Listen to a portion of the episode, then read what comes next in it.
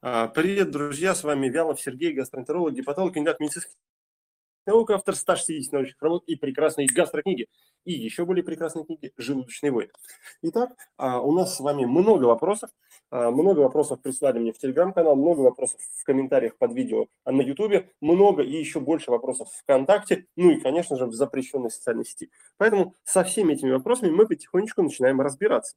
И вот я смотрю, большие вопросы, поэтому с них и начнем.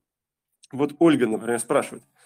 «А, доброго здоровья, доктор. И всем, кстати, желаю доброго здоровья. Атрофический гастрит подтвержден по Ольга. Две причины по анализам исключены. Аутоиммунный, нет дефицита B9 и B12. И гастрин нормальный. Это в скобочках она расшифровывает. Ну и здесь сразу же ошибка. Смотрите-ка. А, это не причина. Аутоиммунный никак не исключить по уровню витаминов и по уровню гастрина. Аутоиммун исключается по наличию специфических антител, а конкретно погиб... губящих клетки желудка, а никак не витамина. И при этом дефицит здесь может формироваться, может и нет. И это не то, чтобы специальный признак, который может определить, а, аутоиммунный гастрит или нет. Так, анализ крови и антитела на хеликобактер после эрадикации в 2015 году бактерию не показывают. Надо ли сдавать дыхательный уреазный тест? Конечно же, надо сдавать дыхательный уреазный тест, потому что ну, неизвестно, когда эта бактерия может полететь. Может быть, завтра полетит, может быть, через три месяца, а может быть, через полгода после успешной эрадикации, которая была в 2015 году. Кстати, вот на YouTube видео по новым рекомендациям, кратенький такой обзор а с ключевыми выводами я вот а, выложу. Поэтому смотрите YouTube-канал, там будут а, детали про рекомендации. Или в Телеграм-канале. Так, смотрим дальше. Смотрите-ка. Татьяна пишет. Добрый вечер, доктор. Если постоянное ощущение голода – а что это может быть? Что нужно проверить в первую очередь? Э, рискну предположить, что, может быть, нужно прям нормально поесть, чтобы чувство голода пропало. А иногда чувство голода такое вот, ну, бывает психологическое, когда у человека просто пропадает, пропадает, ну, вот это вот ощущение счастья от еды. И тогда действительно появляется на постоянной основе голод. Но нельзя все списывать на нервы, потому что действительно чувство голода может пропадать из-за воспаления в желудке, которое возникает по разным причинам из-за заброса желчи, например, из-за злоупотребления каким-нибудь острым, или, например, из-за а, антибиотиков. Нет, не антибиотиков. Конечно же, это очень популярный миф. Антибиотики никак не влияют на желудок, ими даже желудок лечат в случае хеликобактера. А вот обезболивающие, те, которые относятся к группе жаропонижающих, противовоспалительных и действительно обезболивающих, они как раз имеют побочное действие на желудок. Поэтому вот с ними надо быть аккуратными. И тогда, если у нас есть постоянное ощущение голода, мы проверяем две вещи. Сахар потому что из-за него может быть чувство голода. И желудок, потому что из-за него тоже может быть чувство голода. Итак, а, всем привет, дорогие друзья. А, пока мы сейчас отвечаем на вопросы, которые прислали заранее в телеграм-канале, вот сегодня, буквально вот 15 минут назад, а потом переключимся в запрещенную социальную сеть и здесь на вопросы поотвечаем. Ну вот, смотрю, много людей, всех рад видеть, всем привет-привет. Итак, Людмила спрашивает, Добрый вечер. Чем опасен жидкий стул? Один раз в день. И это проблемы с кишечником? И как их устранить? Или с этим можно жить? Заранее спасибо. Ну, Людмила, смотрите, как получается. А, получается, что с этим можно жить. Вы же с этим живете. Вопрос, к каким последствиям это приводит. В первую очередь человек расстраивается, если у него жидкий стул. Ну, конечно, повышенный расход туалетной бумаги, опять же, это очень большая проблема для многих людей. А, ну, это шутка. Смотрите-ка, а, можно жить. Насколько вы готовы бороться с этим, насколько у вас есть стержень, чтобы разобраться с этой ситуацией, дожать ее до конца и вылечиться, и избавиться от этой проблемы. Если у человека депрессия, иногда такие ситуации действительно загоняют людей в депрессию. А, и сложно найти моральных сил для того, чтобы дальше разбираться с этой проблемой. Очень изматывает. Но чаще всего это действительно носит какой-то опасный характер для здоровья, потому что все-таки кишечник рассчитан на какую-то ну, диапазон своей работы. А, и если он будет постоянно нестись, значит то, что должно было а, оказаться в одном месте, через меньший промежуток времени оказывается уже в другом месте. И тогда это оказывается как минимум раздражающее действие, а может приводить даже и к воспалению кишечника. Если это длится долго, то это может привести либо к дивертикулам, либо к эрозиям, либо к каким-то полипам и так далее. Поэтому разобраться с этим однозначно нужно. Во-первых, это вернет качество жизни, нормальное самочувствие. Во-вторых, это предотвратит какие-то более серьезные проблемы в кишечнике. Ну и в-третьих, а, радость появится. Ну, действительно, радость появится. А, и туалетной бумаги будет тратиться намного меньше. Ну вот, а для того, чтобы разобраться, ну, как минимум надо сдать анализ кала, который покажет, насколько серьезная проблема. А, там общий анализ, скрытую кровь, может быть, как протектин, наверное, сделать колоноскопию. Так, вот Екатерина спрашивает. Док, подскажите, пожалуйста, какое обследование нужно пройти, если мучает сильный жор ближе к ночи? И что лучше съесть в этом случае, чтобы вред был минимальным? То есть, Катерина, вы понимаете, что вред точно будет, но хотите просто, чтобы он был минимальным. Ну, закономерно, естественно, человеческое желание избежать последствий. Например, белок, овощи или, может быть, кисломолочку. Знаю, что вредно, но не могу уснуть на голодный желудок. М-м, хороший вопрос. Какое обследование нужно пройти? Ну, действительно, а, здесь нужно пройти вот какое обследование. Это обследование называется пищевой дневник. Потому что как только вы начнете вести пищевой дневник, сразу станет понятно, что нарушается в суточном, в суточном ритме приема пищи. И может быть окажется, что вы не едите на завтрак, не едите на обед или где-то терпите голод. И в конце дня собирается реальный жор. И тогда надо просто поставить на нормальные рельсы и начать нормально есть, э, ваше питание восстановить, и тогда этот жор пропадет. Вполне себе вероятно. Очень часто, ну, судя по статистике, у многих людей именно это является проблемой ночного жора. Иногда а проблемой ночного жора является длительное отсутствие секса. Поэтому, может быть, вам надо завести, а, Екатерина, мужика. А, ну или растормошить своего. И тогда с жором станет действительно легче. А, может быть, это связано с сахаром, конечно. Но проблемы с сахаром, они обычно не носят характер именно суточных колебаний, например, там больше утром или больше вечером. Нет, они носят характер, связанный с объемом порций, с длительностью интервалов между приемами пищи. Поэтому грешить на сахар в такой ситуации крайне маловероятно. Но, тем не менее, лучше бы все-таки его проверить.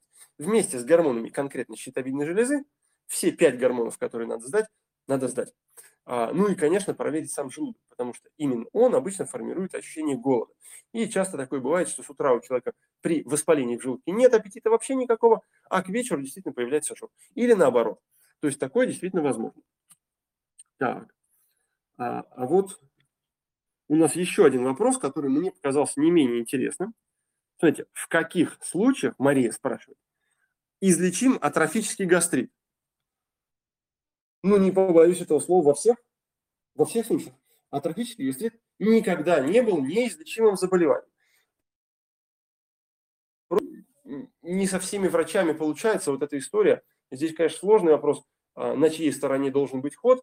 Многие говорят, что он не лечится и так далее.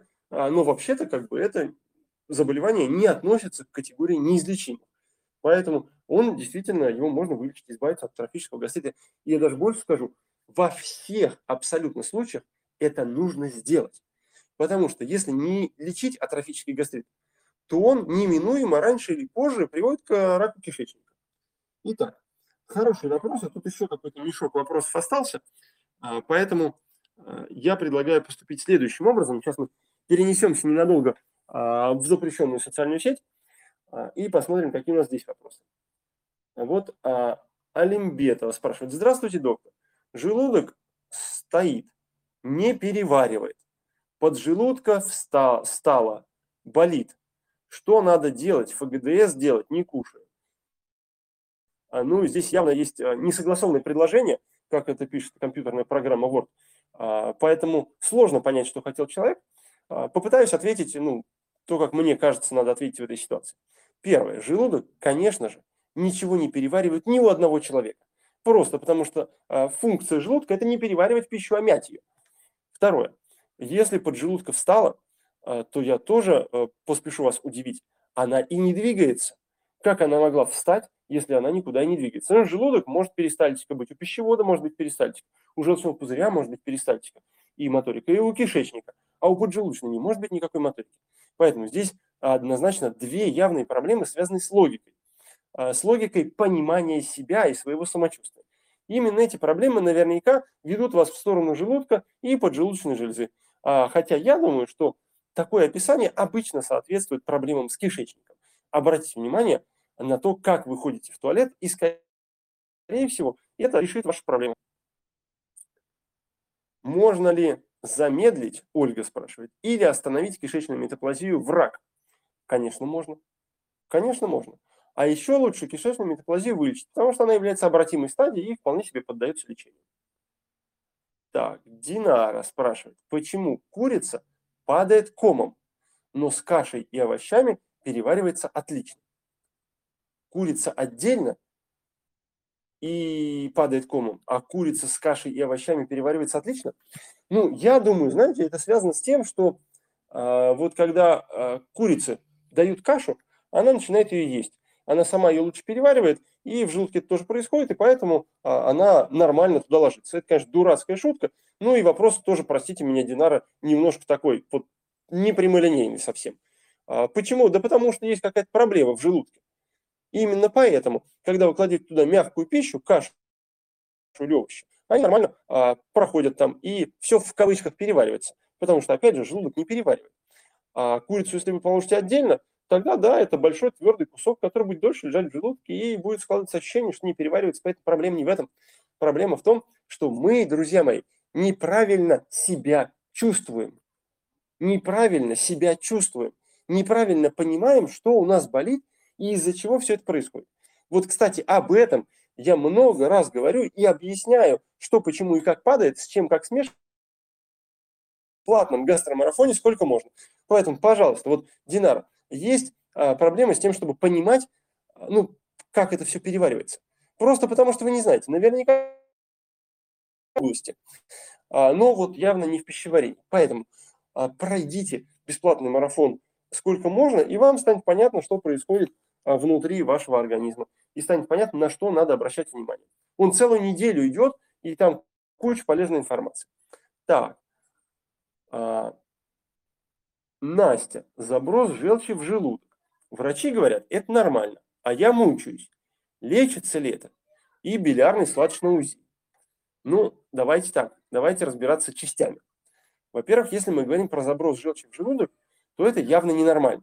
И вообще то, что в пищеварительной системе идет задом наперед, в принципе, все является ненормальным. Что из желудка в пищевод? Что из 12-перстной кишки в желудок? Что из тонкого кишечника в 12-перстную кишку? Что из желчного пузыря в печень? Про такой заброс вы не слышали? Из желчного пузыря в печень. Что из толстого кишечника в тонкий кишечник? Тоже ненормально и что из а, прямой кишки обратно в толстый кишечник тоже ненормально. И даже из унитаза в прямую кишку однозначно ненормально. Поэтому пищеварительная система, она заточена под один ритм, одно направление движения. Поэтому и заброс желчи в желудок – это ненормально. Да, действительно, это так. Но, но сам заброс желчи, ну, человек, конечно, чувствовать не может.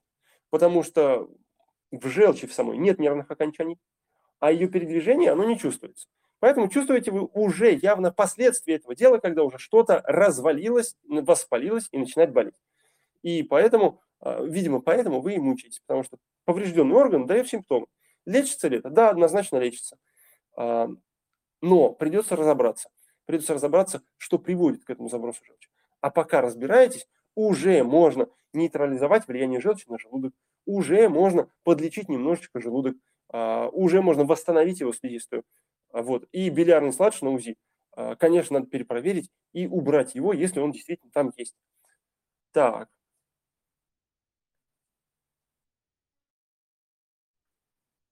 Следующий вопрос, смотрю, какой, какой очень интересный. Фатима. Доктор, боли при панкреатите не проходят. Два года лечусь, правда, в анализах и на УЗИ ничего не было. Из-за боли поставили диагноз хронический панкреатит пью ферменты и не помогает. Здесь однозначно нарисовывается такая история, когда вы лечите не то, что болит, и поэтому оно не помогает. Смотрите, здравый смысл нам подсказывает. На УЗИ ничего нет, на анализах ничего нет. Почему мы решили, что это болит именно поджелудочно? Только на основании боли? Так, господи, боли могут в разных местах возникать, боли могут отдавать, перемещаться и радиировать по ходу нервных окончаний. Хорошо, предположим, это панкреатит, и вы пьете ферменты, но они должны помогать, если это панкреатит. А если это не панкреатит, они не помогают. Вот и получается, что вы лечите не ту проблему, то есть думаете, что проблема с панкреатитом, а на самом деле помогает, и поэтому анализы нормальные. Так. Каталевская Жанна. Жанна, добрый вечер. Вот вы спрашиваете, в каком случае может болеть селезенка? Отвечу вам на этот вопрос очень просто. Считайте, что ни в каком. По одной простой причине. Потому что в селезенке, так же, как и в печени, я вот книжку написал, о чем молчит печень, читайте ее подробно. Так вот, в печени нет нервных окончаний, мы не можем ее чувствовать. И в селезенке тоже нет нервных окончаний. И поэтому мы не можем ее чувствовать. Поэтому она не может болеть. А, так. А мы поехали дальше. А, а вот Ольга спрашивает, извините, пожалуйста, есть ли у вас онлайн-консультации? Нет, онлайн-консультаций нет. Я работаю в клинике. В клинике, э, в Институте пластической хирургии, в клинике Ланцет. Я веду там прием, э, у меня запись на пару месяцев вперед обычно. Э, ну, мы через пару месяцев открываем расписание дальше.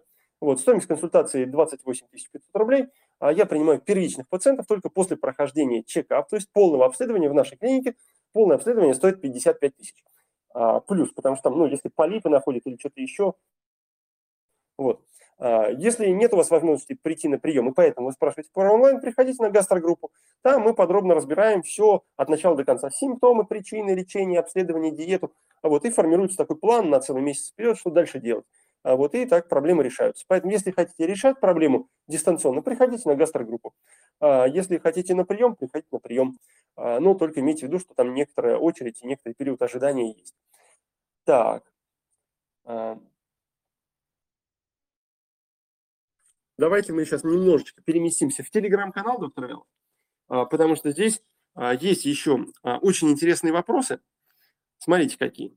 Значит, а вот Надежда. Надежда спрашивает. Очень длинный такой насыщенный вопрос. Не могу избавиться от пищеводного рефлюкса. Постоянно дерет пищевод и горло. Пуфагдс эзофагит первой степени, то есть уже воспаление пищевода. Поверь поверхностный гастродуоденит, то есть уже воспаление не только пищевода, но и желудка, и 12-перстной кишки. Уже пошло и вверх, и вниз, во все стороны.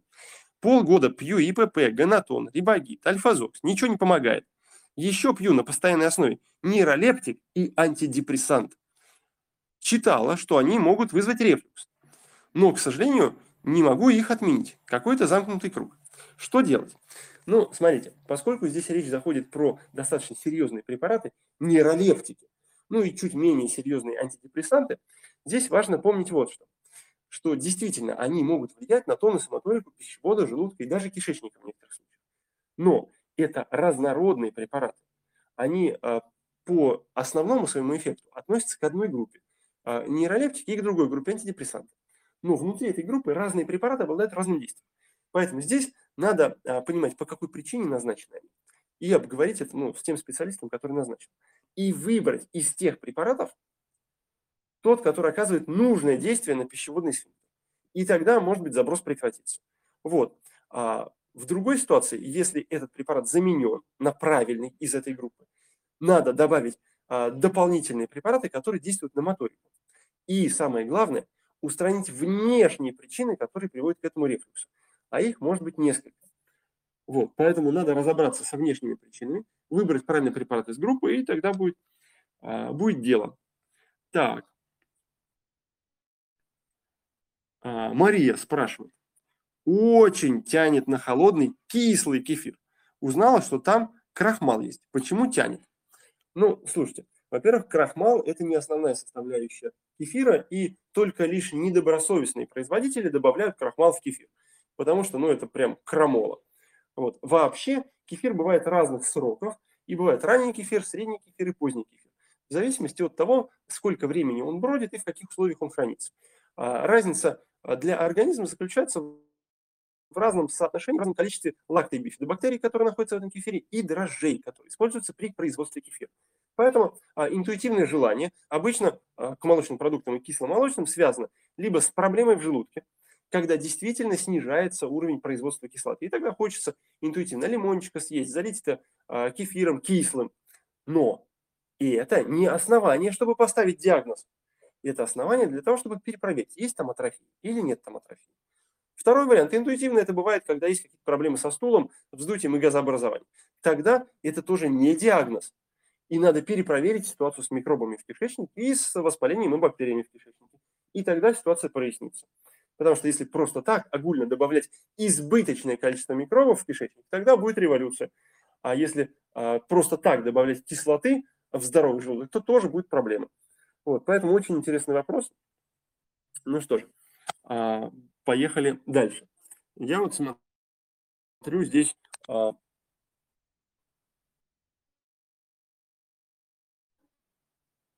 Руслан пишет. Здравствуйте, доктор. Во время голода становится очень плохо.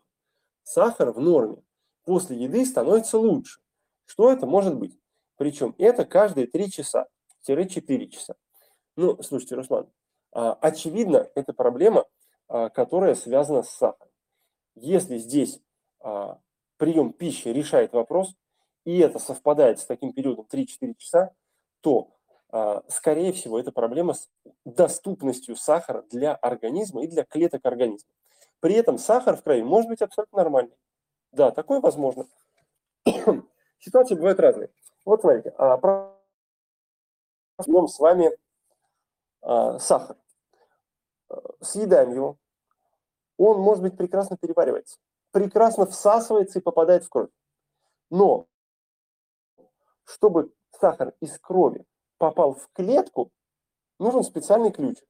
Если этот ключик не работает, или его нет, или его недостаточно, тогда клетки все равно голодают, несмотря на то, что рядом плавает достаточное количество сахара. Вот. При этом вы проверяете сахар, и вроде как все хорошо. Да.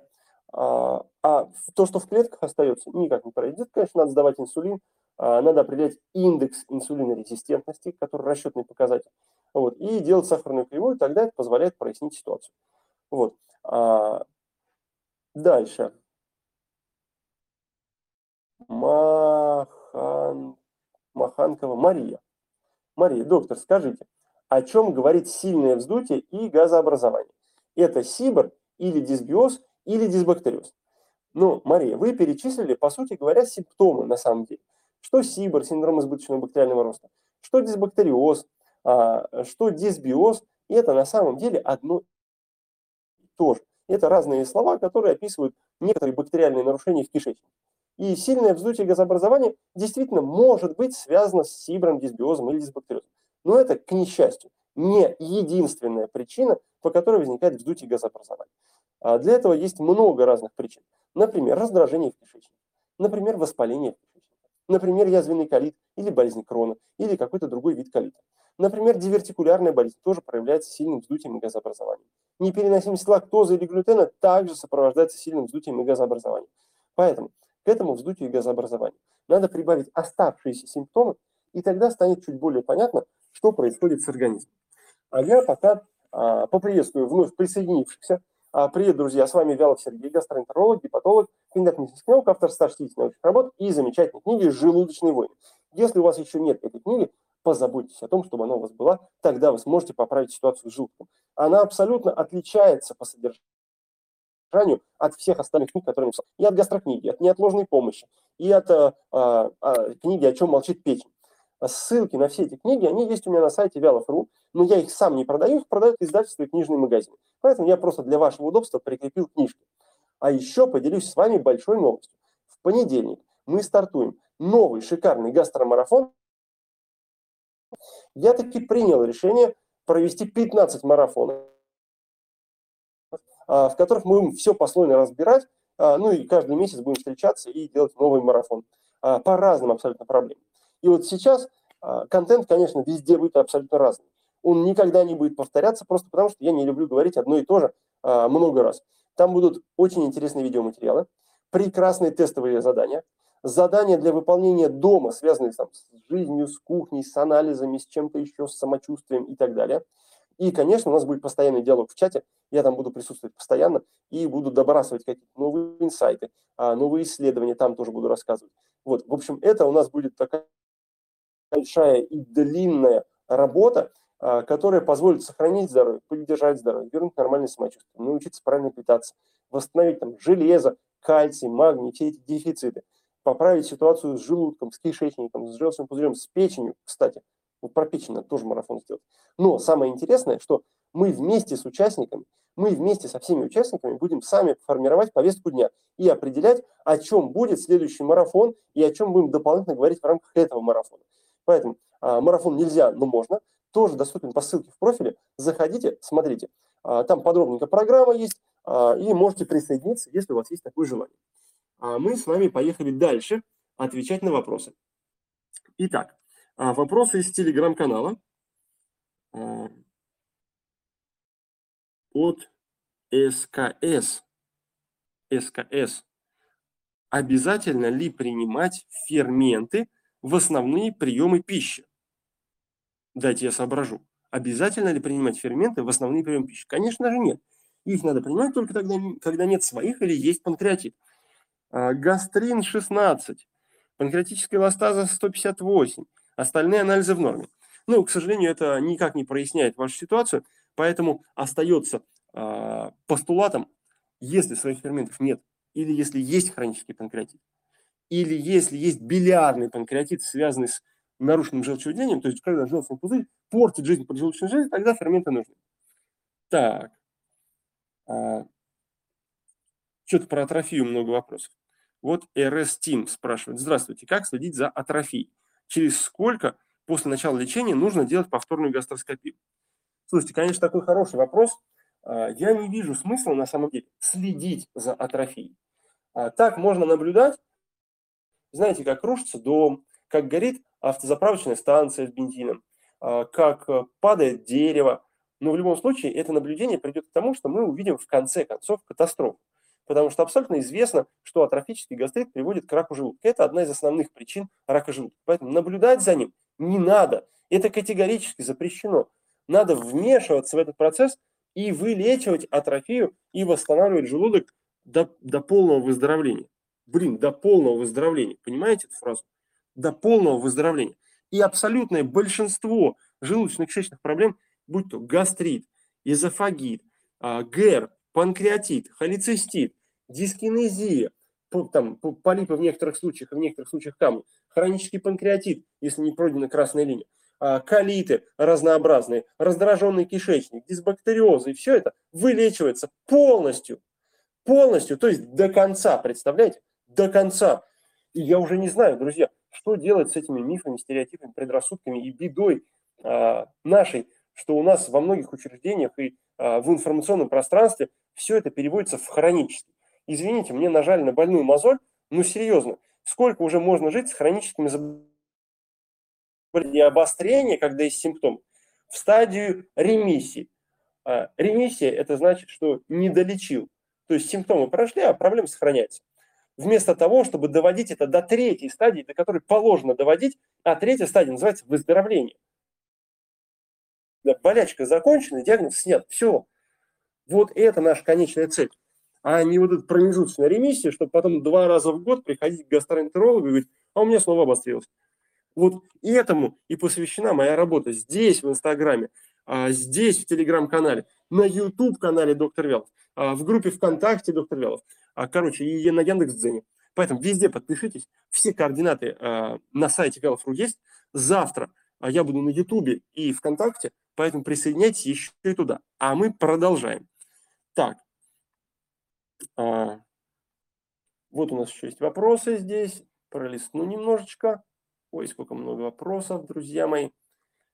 Может при длительной диарее быть на колоноскопии розовой стенки кишечника? А, может быть, потому что некоторые заболевания кишечника, например, микроскопический колит, а, их не видно во время биопсии, кажется, что все хорошо и все здорово, а на самом деле, на самом деле воспаление находится в глубоких слоях слизистой оболочки, поэтому визуально ее не изменяет. А, а, так а почему врачи не лечат как положено? это не ко мне вопрос, это вопрос а, к тем, кто не лечит как положено. Потому что есть большое количество врачей, которые реально лечат как положено. А, и есть те, которые не лечат как положено. Ну, такое бывает. Их меньшая часть, но они создают а, больше проблем. Я занимаюсь образовательной деятельностью для врачей. А вот там, когда вчера а, было у нас мероприятие а, вместе с гастроэнтерологом, а мы обсуждали желчно-каменную болезнь. Хотели еще и полипы с а, с ладжем и сгустками в желчном пузыре обсудить. Ну, не дошли немножко до этого, а, просто очень подробно рассказали про желчно-каменную болезнь.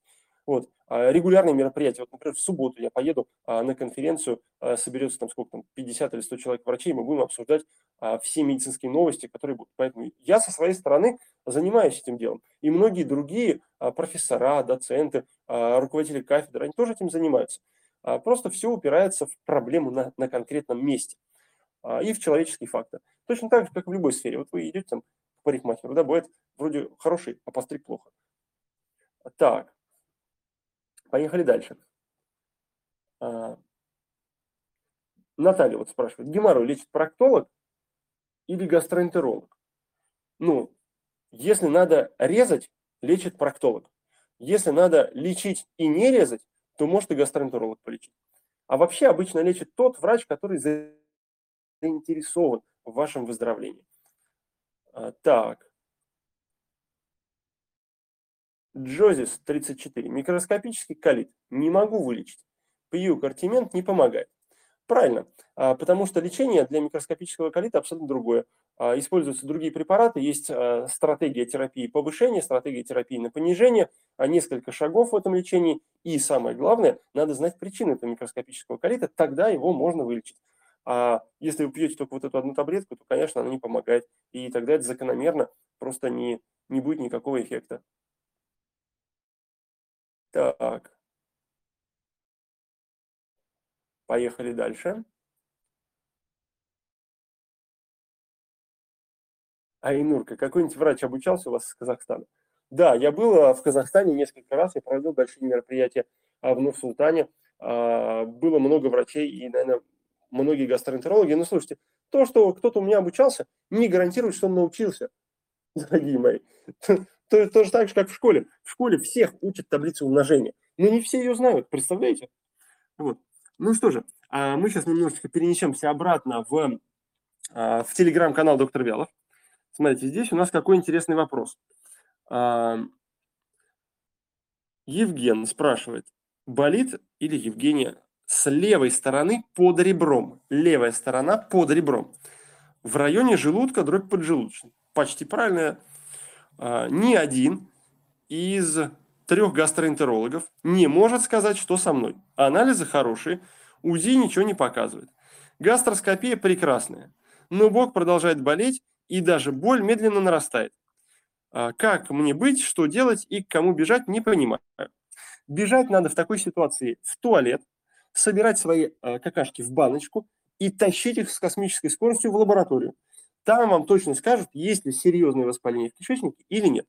Потому что очевидно, что если а, у нас болит с левой стороны, там могут быть разные органы, в том числе и кишечник. И это единственное, что не проверили. А, кроме того, кишечник никак не показывается по анализам крови, никак не показывается по а, гастроскопии, никак не видно по УЗИ. А, поэтому здесь вопрос достаточно простой. А, так. Татьяна вот спрашивает. А, уважаемый доктор, поясните, пожалуйста, для обследования кишечника, что лучше пройти, иригоскопию или колоноскопию?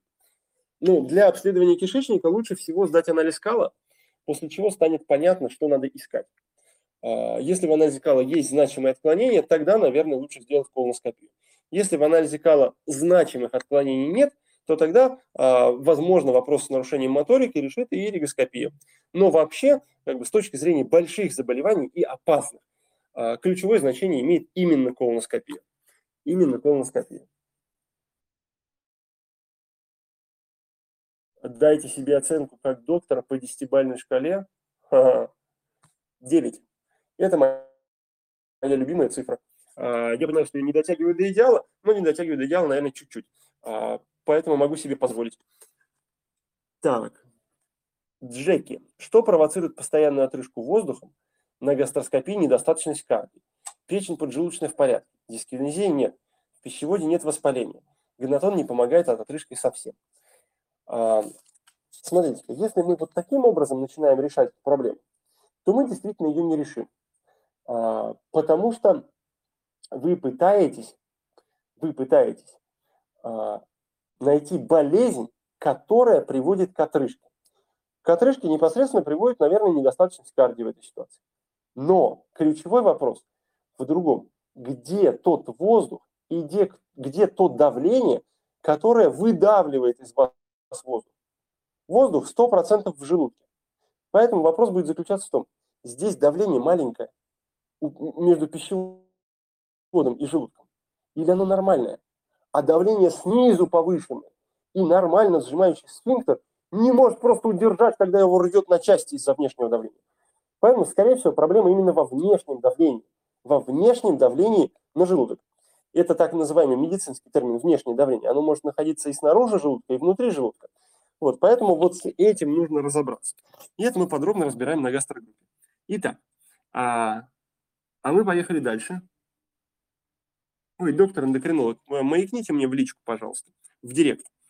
А, мы возвращаемся в куда? В телеграм-канал доктор Вялов. Здесь еще есть какой-то большой вопрос. Светлана спрашивает. Подскажите, пожалуйста, как можно побороть сибор натуральными средствами? А, на капли грейпфрутовых косточек аллергия. А, в данный момент соблюдаю антикандидный протокол. Есть кишечная проницаемость. Восстанавливаю слизистую. Благодарю. Знаете, чем скажу? Я вам скажу, Светлана, что вы простите меня в большой заднице. Просто потому, что вы делаете вообще не то. Смотрите, можно, конечно, а, каплями грейпфрутовых косточек куда-нибудь закапать. Не знаю, в нос, для того, чтобы слизистая была более влажная. Там очень много эфирных масел, неплохо себе помогает. А, можно капать, знаете, куда? Вот сюда вот, куда обычно а, туалетную воду капают. И тогда вы будете пахнуть а, абрикосами или чем-то, грейпфрутом. Прекрасный запах многим подходит, но если аллергия, вряд ли это поможет. Но даже если у человека нет аллергии, он может весь нырнуть в ванну с этими косточками грейпфрутовыми грейпфрутовыми косточками. Там косточки есть. Слушайте, это бесполезная история. По крайней мере, в отношении СИБР. Почему? Потому что у СИБР есть причина и механизм возникновения. Потом сам избыточный бактериальный рост и последствия, которые он возникает. Вы эту середину можете лечить хоть косточками, хоть вишневыми, а, хоть э, абрикосовыми. Только унитаз не разбейте, если вы будете их заглатывать. Вот. Эффекта будет никакого, никакого. Вот, поэтому, а, если в такой ситуации не устранить причину и последствия, потому что пока есть причины и пока есть последствия, а, все это будет возвращаться. Да вот я миллион раз у людей лечил СИБР. Если причина не устранена, вернется через две недели. Через две недели избавитесь от СИБР. Через две недели обратно все вернется. Вот в чем основная проблема. Вот. А при этом а, СИБР прекрасно лечится лекарствами, безопасными, которые вообще не дают ни одного побочного эффекта на весь остальной организм. И не угнетают нормальную флору. И не надо никаких экспериментов с косточками. Вот. Другое дело, что если вы еще антикандидный протокол соблюдаете, тогда здесь вопросы уже еще больше. А вообще есть ли реальный кандид? Потому что иногда антикандидный протокол используют просто так когда даже кандида нет, но просто за счет того, что а, уменьшается количество клетчатки, уменьшается количество сахаров и дрожжей, в целом становится чуть меньше газообразования. И кажется, что этот протокол помогает. Да, но он помогает только уменьшить количество еды для микробов. От этого им не лучше становится, не хуже. Просто более вредные микробы начинают отбирать еду у полезных микробов. И тогда а, хорошая флора угнетается от этого антикандидного протокола, но временное облегчение вы получаете. Таких способов существует миллион. Я эти все способы знаю. Слушайте, а, вот многие так делают. Даешь временное улучшение, кажется, что помогает, и все. И все. Потом даешь другой способ. Проблема продолжает длиться, а потом удивляешься. Откуда в кишечнике столько полипов возникает? Друзья мои, пора решать уже эти все вопросы. А? Ну, серьезно. А, я понимаю, что а, наверняка, вот, Светлана, вы очень хороший специалист, в своей области. Вы наверняка очень круто разбираетесь в чем-то, а, что для меня вообще космос, а, такой как вот космический желудочный войны. А, поэтому, поэтому надо просто чуть-чуть узнать и чуть-чуть сделать для того, чтобы это изменилось. Чтобы узнать и разобраться, я провожу гастромарафон. Гастромарафон нельзя, но можно, стартует в понедельник, 20 числа, 20 июня. Уже торопитесь, а то не успеете, количество мест ограничено. Да, вот. А чтобы решить, чтобы что-то сделать с проблемой, я провожу гастрогруппу, и она тоже стартует в понедельник. А, и тоже количество мест там ограничено, поэтому торопитесь, можете успеть. Но а, в этой ситуации, когда есть вот такая вот проблема, а, я бы обратил внимание на то, на самом деле, почему проницаемость слизистой нарушена. И на основании чего вы это решили. Если просто на основании симптомов, скорее всего, это неверно. Потому что проницаемость отдельно проверяется специальными методами. Ну и проницаемость Инсибор является промежуточным звеном. Промежуточным звеном. Любое заболевание возьмите, вот любую проблему в кишечнике. Я знаю в кишечнике 100 заболеваний. А, при любом из них появляется СИБР, раньше или позже. При любом из них нарушается проницаемость. Хотите решить, э, решить эти процессы? Решайте, но болезнь не вылечится. Вот это, поймите, если вы это запомните и поймете, и начнете внедрять в свою жизнь, то это реально изменит вашу ситуацию. А мы поехали дальше. И у нас вопрос, смотрю, вот, а, какой у нас вопрос? ТВшечка. Может не помогать при, пентаса при баугините? За два месяца не легче. Кальпротектин 150. Конечно, такое бывает. А, знаете, а, вот какая история. Если мы что-то лечим, то это надо лечить в той ситуации, когда причина устранена. Да, потому что если причина не устранена, она либо понижает эффективность нашего лечения, либо обнуляет эффект. Возможно, у вас действительно баугинит, и вы успешно лечите его пентазой, но проблема возобновляется просто потому, что причина не устранена. Например, там а, в поджелудочной есть проблема, и она провоцирует проблемы в кишечнике. И, например, а, в желудке есть атрофия, она провоцирует проблемы в кишечнике. И, например, там в желчном есть проблема, и она провоцирует проблемы в кишечнике. Бывает и такое, что действительно а, мощность против воспалительного препарата маловато. И тогда надо делать степ-ап, надо переходить на следующий уровень и лечить уже не пентасой, а каким-то другим средством. Так. Друзья мои, а, у нас что-то в, в запрещенной социальной сети есть какая-то проблема со связью, а, и происходит повторное подключение, но я попробую что-то сделать. Наверное, я закончу эфир и сохраню его. А мы с вами, а мы с вами в телеграм-канале продолжим. У нас есть еще немножко времени, а, поэтому я поотвечаю на вопросы. Итак, а, кальпротектин 500, Екатерина пишет. Поставили СИБР, анализ на дисбактериоз показал клепсиелу. Пропила альфа-нормикс в легких дозах бактериофаг, пью антибиотики, а, пробиотики. Жаловалась на длительное и очень сильное вздутие живота в области тонкого кишечника и выпадение волос. Связано ли это? И правильное ли лечение? Ну, э, Катенька, дорогая, мы не проводим здесь сейчас с вами экспертизу э, медицинскую, э, потому что, во-первых, недостаточно этих материалов, там, что вы делали из обследований, недостаточно других данных. Поэтому 100% точно сказать здесь нельзя. Но однозначно можно сказать, что кальпротектин 500 – это серьезно. И это серьезно. Это говорит о какой-то значительной проблеме в кишечнике.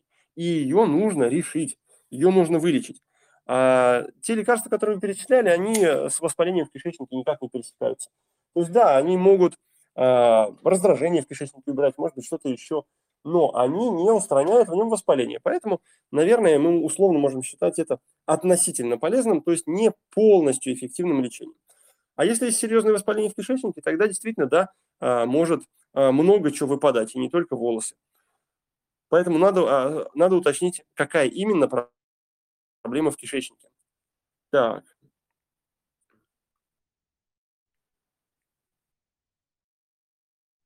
Сергей пишет. Здравствуйте. Как можно вылечить увеличенную селезенку?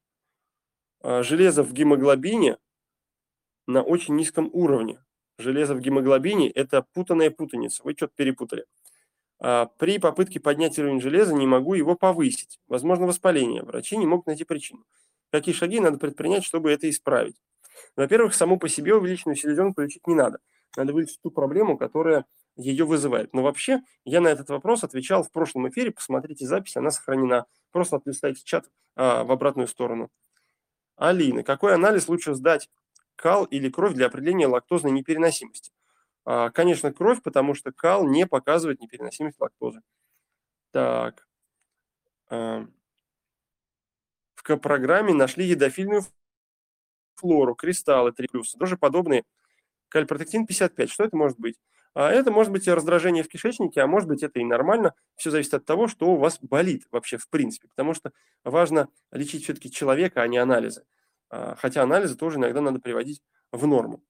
Так. А. Ну что же, друзья. А. Вот еще вопрос я вижу от Наиры. А, запоры сильные и вздутие. Диагноз колидис, бактериоз, токсоплазмоз, АСТ, ЛТ повышен. И это при, а, при беременности. Мне практически ничего нельзя кушать. Питание чисто диетическое, лечить нельзя, говорят, из-за беременности. Какой бред. Назначили пипсан, тримидат, фистал, бифидум, фитомуцил, не помогает. Как улучшить свое состояние? Ну, слушайте, с калитом, значительным повышением АСТ, ЛТ и токсоплазмозом вы должны, по идее, лежать в больнице глубоко и надолго.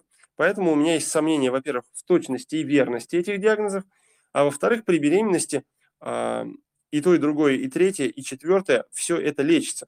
В такой ситуации самостоятельно вы вряд ли решите проблему, вам надо просто поменять врача на того, который возьмется, а не будет просто назначать лекарства бесполезные, ну, ну 100% безопасные.